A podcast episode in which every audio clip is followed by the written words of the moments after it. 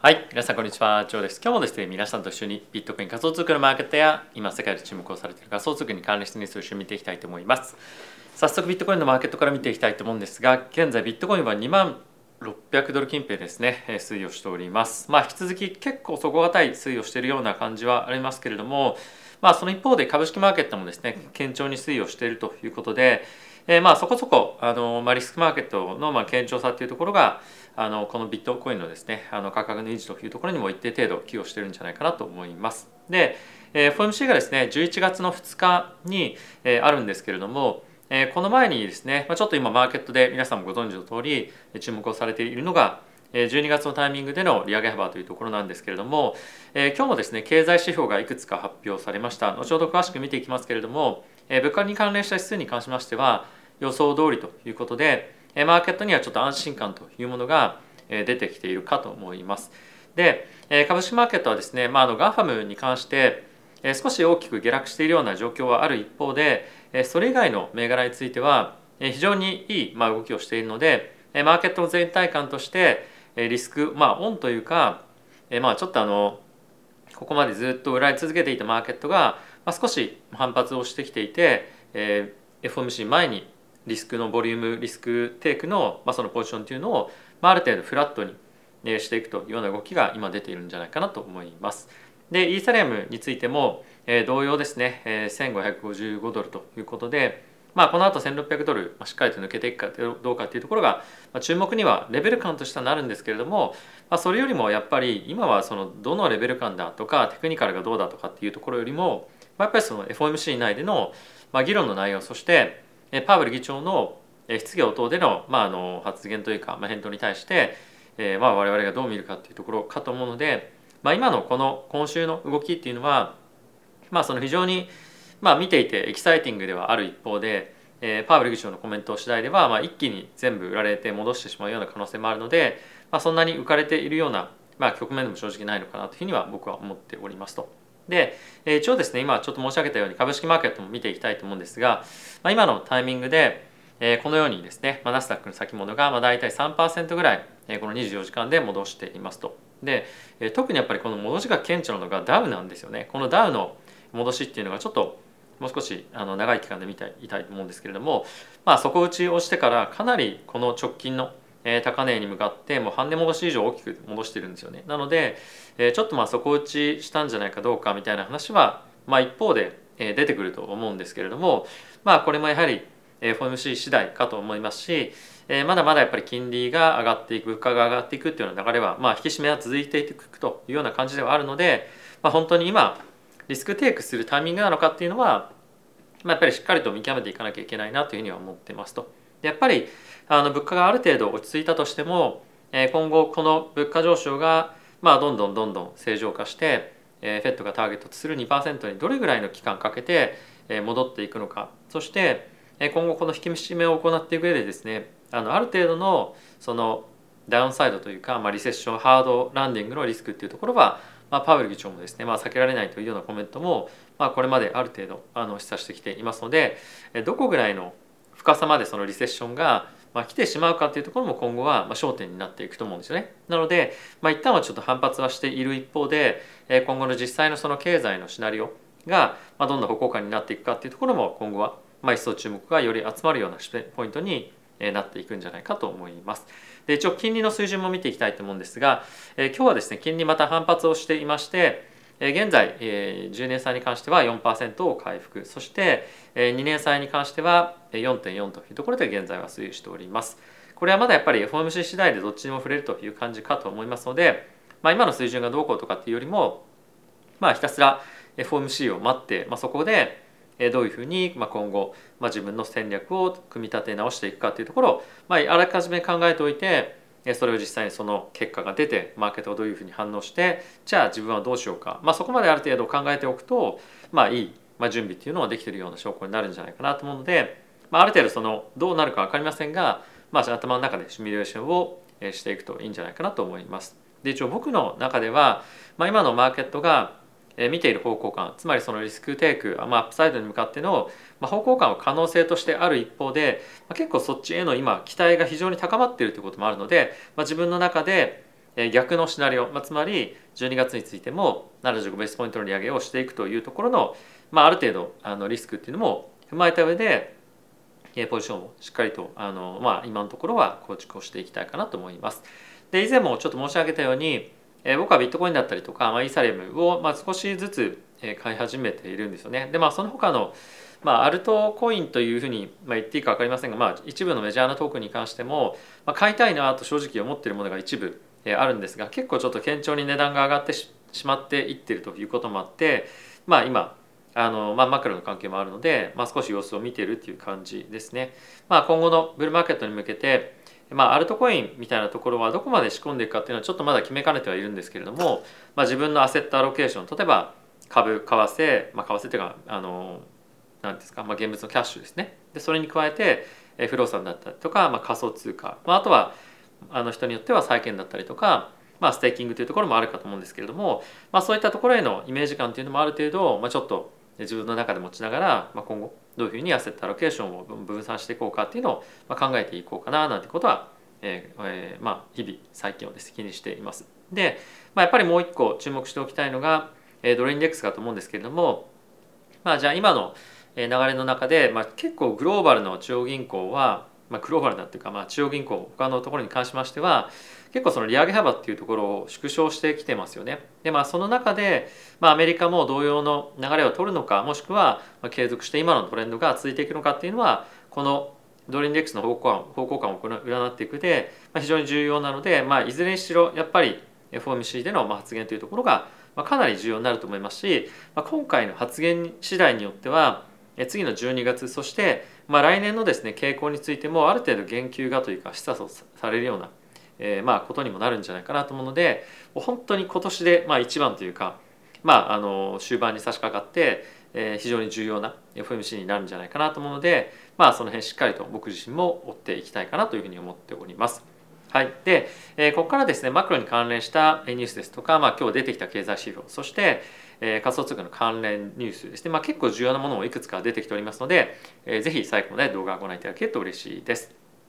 あとはですね、えっ、ー、と ZoomX のキャンペーンなんですけれども、えー、700ドル枠っていうのが埋まりまして、えー、初回に初回限定ボーナスの、まあ、2回もらえるというのが300ドル300ドルというのがまだ枠が全然たくさん余ってますと。あとはですねこの動画の後に ZoomX の使い方の動画っていうのも、まあ、あの出そうと思ってますのでちょっと使い方まだ分かんないなとかまだあまり仮想通貨の取引慣れてないなという方はそちらのですね動画もご参考にしていただけると嬉しいです。はいということでまずはこちらのニュースから見ていきましょう。えー、今日ですね PC と言われる FED が非常に注視をしている物価に関連した指数というものが出てきたんですけれども、まあ、これは簡単に言うと、えー、予想通りでした。まあ、これもあってマーケットは少し安心感がまあ出てきているんですよね。でプラス、まあ、予想と一致しているというところもまああるんですけれども、まあ、徐々にやっぱり減速しているというところがマーケットが一つ非常に安心感を持ったポイントでもあるかと思います。でこれがやっぱり継続して続いていくかというところがまあ非常に今後 FED が注目しているポイントかと思いますのでこの辺りはしばらくもう少し様子を見ていかないと、まあ、これがトレンドになっていくのかどうかっていうのはまだあの、まあ、早期なんていうんですかねあの判断にはちょっと早いのかなというふうに思ってます。でその中でですねアメリカの雇用のコストについては少しまだ上昇をしておりまして民間のですね賃金に関しては、まあ、引き続き伸びているとただし、まあ、若干こちらも鈍化はしてきています。えこの賃金の上昇については、まあ、結構ですねそんなにあのじゃあ継続的に上げていっていきなりじゃあ下げますみたいな感じにできないので、まあ、結構その物価上昇に対して、えー、まあしつこい感じでまとわりついていくというような指数でもあるんですね。でこれに加えて現在家賃とかのところも同じような状況なのでこういったところのあの、指数といいますか経済関連指標が落ち着いてくるとさらに株式マーケットそして仮想通貨のマーケットについては元気をもっともっと取り戻していくんじゃないかなと思うので継続してこの辺りをもう少し見ていきたいかなというふうに思っております。でまあそんな中なんですが、えー、FED の今後の利上げのまあピークに関してはですね結構そのエコノミストという観点で言うと5%までいくんじゃないかというような見方がまあ非常に多いというのが、え、まあ現在のそのサーベイ調査の結果としてブルームバーグが記事を書いていますと。でこれに加えて、非常に面白いなと思ったのが、えっと、リセッションへの投入突入確率ですね。こちらに関してはまあ75ベース。で、かつあすみません75%ですね。でかつ今のこのフェットが利上げをどんどんどんどん継続してますよねでこれが結果的に非常に高すぎる水準まで、えー、利上げをですねしてしまうことによって経済の思った以上の、まあ、ハードランディングつまり深刻な状況に陥るようなことがですね起こるんじゃないかというふうに言われているんですよね。でこれはまだあのそこまではマーケットとしては正直織り込んではいないと、まあ、織り込んではいないというかまだ見えてきてはいないと思うんですけれども、これが今後今そのどこまで金利を上げるのかそして物価はどこでピークアウトするのかみたいなところが、まあ、今のそのフォーカスになっていると思うんですけれども今後はそのリセッションがどこまで厳しいものになるのかっていうのが今後将来的に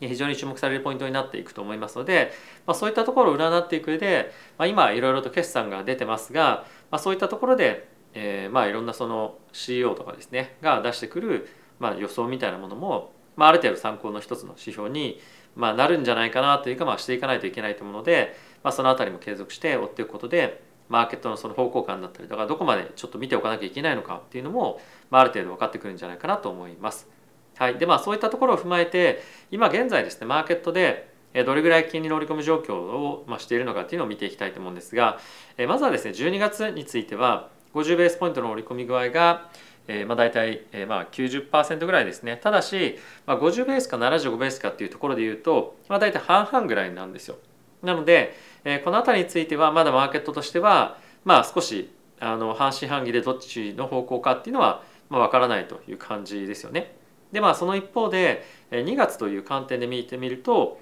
えー、12月のタイミングで50ベースポイントの利上げをしたとした場合追加で50というところのシナリオが、まあ、今メインになってるって感じですね。なのでえ12月に75した場合今2月では25ベースっていうのがまシナリオになっているんですがただし12月に75ベースポイントの利上げをした場合はもっとやっぱりその急激な利上げ幅の縮小というのはできないと思うのでえこの、まあ、来年の、まあ、一発目の FOMC での利上げ幅っていうところも、まあ、結構大きく変わってくる可能性はあるんじゃないかなと思います。でもう一つ面白いものがあってちょっと見ていきたいと思うんですけれども、えー、こちらなんですが、まあ、これはですねちょっと拡大をしますと、まあ、来年どこが利上げ幅の,、まあ、あのピークになるかっていうところで4.75%から、まあ、あの5%っていうところですね。なので、えーと、さっき、まあ、ちょっと見たその2月のタイミングでのえー、まあ、今織り込まれている状況のメインシナリオっていうところから利上げをしないというのがメインシナリオになっているんですよ。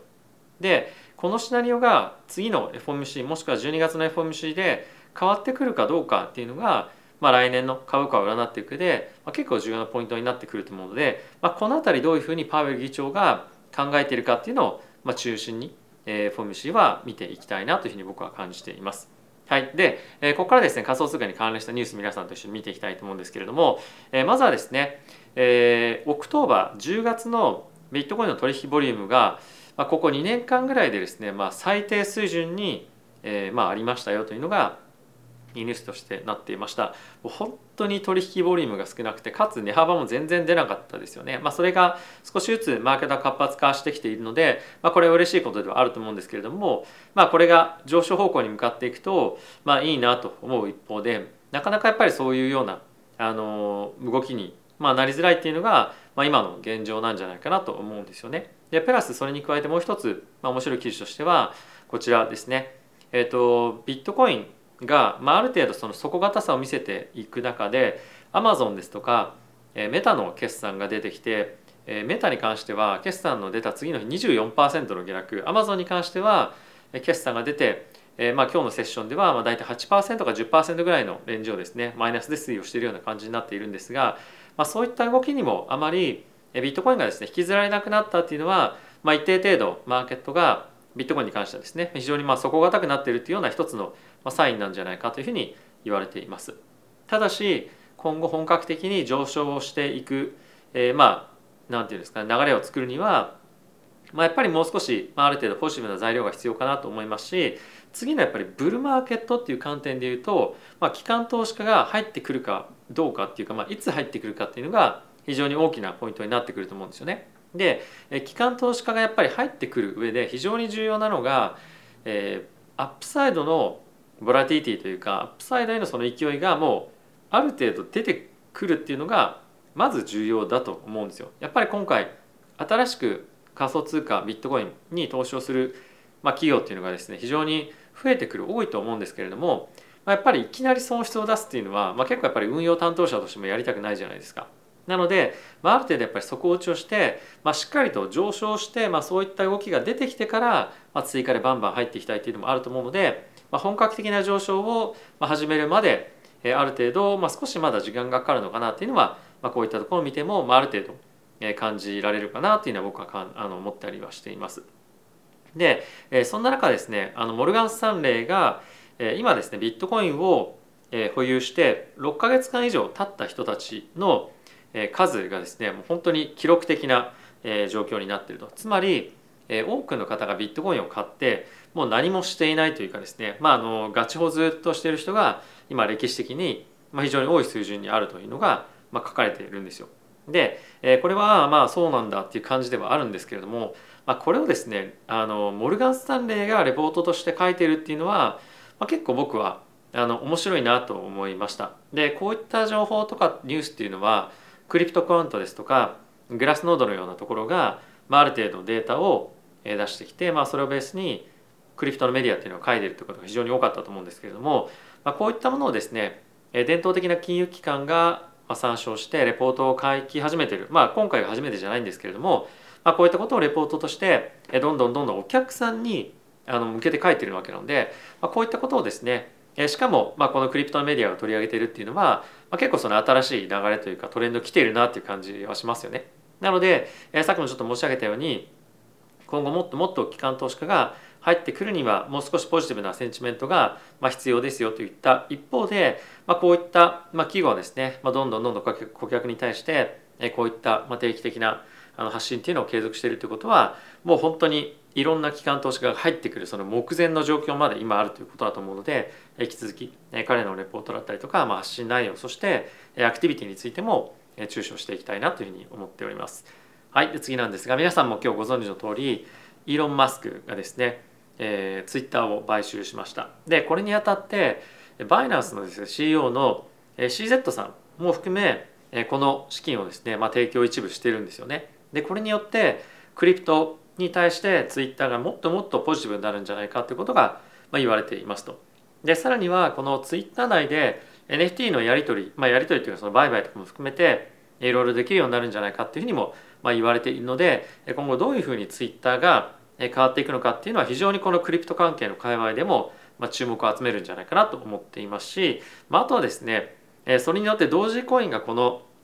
ツイッターのエコシステムの中で使われていくんじゃないかっていうことも、まあ、期待を現在されていて同時コインもそうですし、まあ、あとはそれ以外の犬系のミームコインも、まあ、同時に上がってるんですよね。まあ、ちょっと本当にその同時コインはなんとなくまあ分からなくもないんですけどそれ以外のフロキ犬とかですね他のまあ、あのトークンが犬関係のミームトークンが上がってるっていうのは ちょっとどうなのかなとは思っていますが引き続きやっぱ同時コインについても今年来年についてはまだまだ注目を集めそうなトークンになりそうかなという感じですよね。はい続いてはこちら見ていきたいと思うんですが、えーイーサリアムのですねコーファウンダーでもありますビタリックさんがゴールドについて、まあ、クリプトの方がまあ便利ですよというか、まあ、あの当然価値がありますよと、まあ、将来的に必要にされますよということをまあ言っていたと。でそれについて3つの理由を挙げていたので、まあ、今日はそこをちょっと見ていきたいと思うんですけれどもまず1つ目に関してはもう信じられないぐらい不便ですよねと。めちゃくちゃ重いし場所も取るし、えどっかに持っていくにも非常に大変ですと。いうことをまあ言っています。まあこれは当然そうだなと思う一方で、えもう一つこれ面白いなと思ったのが、えー、普及率に関してはクリプトの方がもうすでに高いんですよね皆さんの周りでゴールド持ってる人ってどれぐらいいますか？ちなみにクリプト持ってる人についてもそんなにめちゃくちゃ多くはないと思うんですけれども実際問題クリプトを持ってるっていう人の方が今おそらくあの皆さんの周りでも多いんじゃないかなと思うんですよね。でこれ当然のことながらグローバルで見てみてもやっぱりこの重いゴールドを持ち運ぶっていうのはものすごくやっぱ大変じゃないですか。でプラスゴールドを持ってるっていうのはまあ、結構危ないですよね。そのどっか、まあ、あの紛争地帯とか行ったら、まあ、ゴールドを奪ってる暇もないんですけれども、まあ、やっぱりある程度、まあ、治安が悪い都市部とかで、まあ、ゴールドジャージャーつけてたりすると、まあ、そういうのも危ないですし、まあ、そういった観点でも、えー、ゴールドっていうのはなかなかそのまあいろんな意味で不便っていうのがあると思いますと。でもう一つについてはゴールドっていうのはまどっかであの鉱山、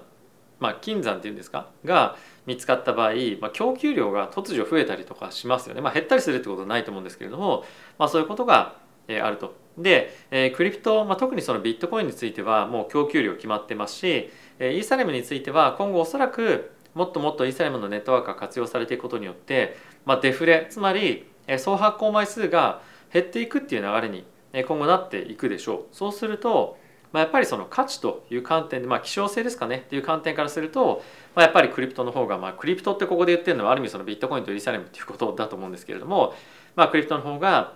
価値としてまあ高いんじゃないかということをまあ言っています。でまあ皆さんとして今ゴールド持つのとクリプトを持つの、まあ、ビットコインイーサレム持つのどっちがいいですかっていうふうに言われた時にどう思いますか実際僕は、